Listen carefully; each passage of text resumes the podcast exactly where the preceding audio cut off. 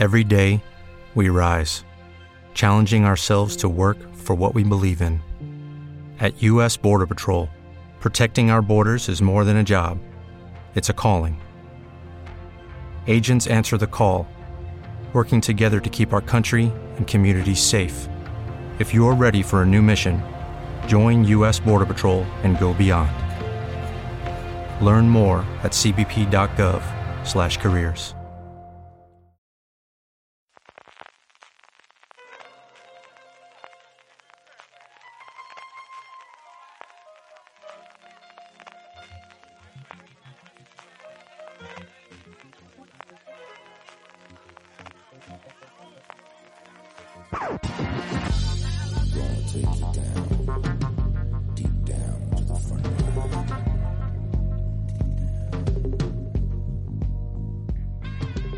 Un monstruo con cuerpo de hombre y cabeza de toro, que había nacido de la unión de la reina cretense y un fabuloso toro blanco que Poseidón había entregado a su marido. Un monstruo del que se nos habla desde el principio de los tiempos. Hablamos del Minotauro y de la filosofía que se esconde detrás de un mito.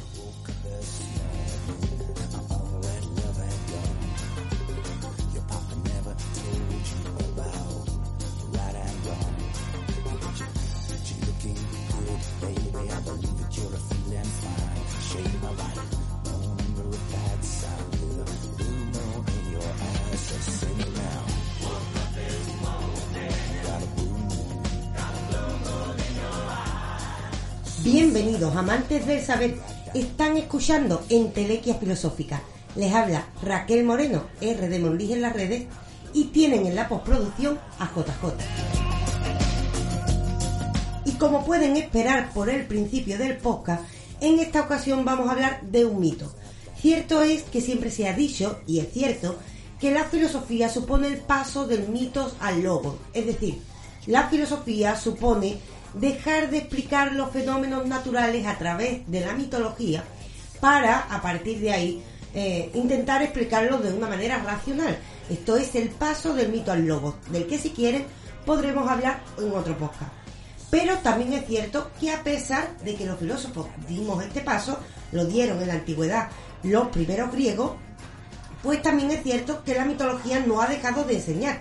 Siempre ha sido un medio para la reflexión.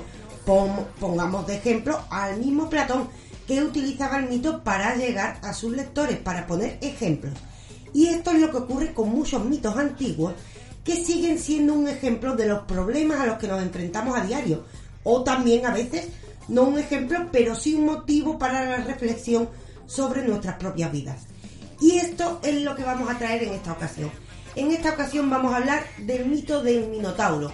¿Qué puede esconder de nosotros mismos la historia de un hombre con cuerpo de toro? ¿Cómo es posible que un ser, un monstruo tan lejano a nosotros pueda hablarnos de algo tan humano como el inconsciente? ¿Cómo es posible que la protagonista del mito, Ariadna, pueda enseñarnos también sobre cómo comportarnos en nuestra vida? Pues es posible, ya que los creadores de mitos eran sabios que nos hablaban a través de la literatura. Así que sin más, adentrémonos en el laberinto del Minotauro.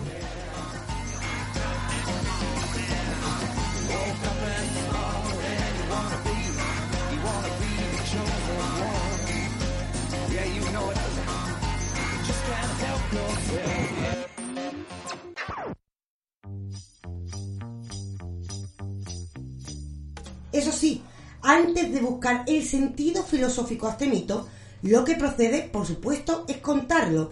Y debemos contarlo como se cuentan las viejas historias. Empecemos con Érase una vez hace mucho, mucho tiempo.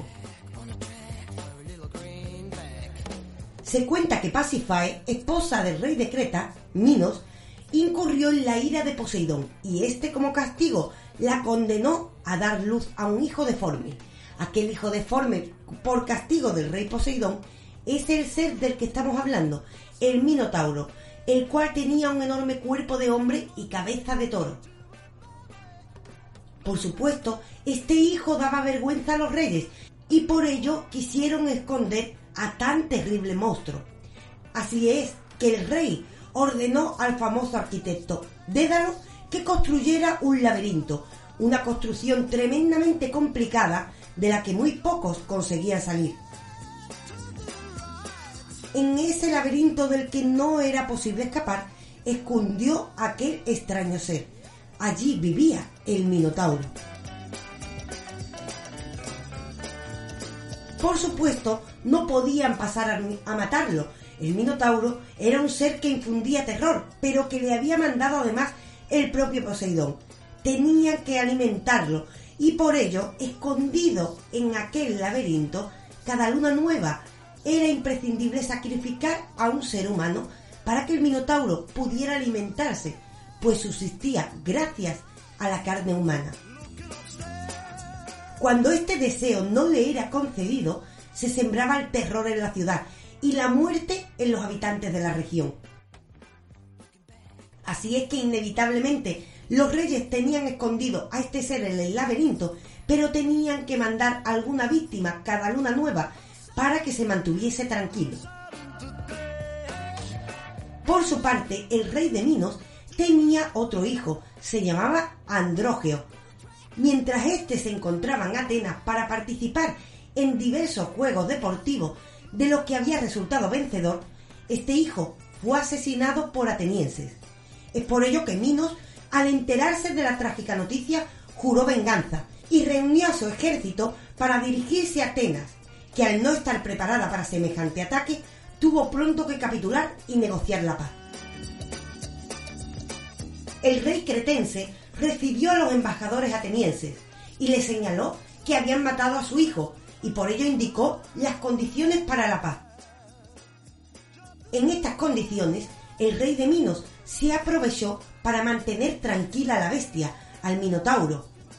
Las condiciones para la paz incluían que Atenas enviara cada nueve años siete jóvenes y siete doncellas a Creta, para que con su vida pagaran la de su hijo fallecido los embajadores se sintieron presos del terror cuando el rey añadió que los jóvenes serían ofrecidos a la bestia, serían devorados por el Minotauro.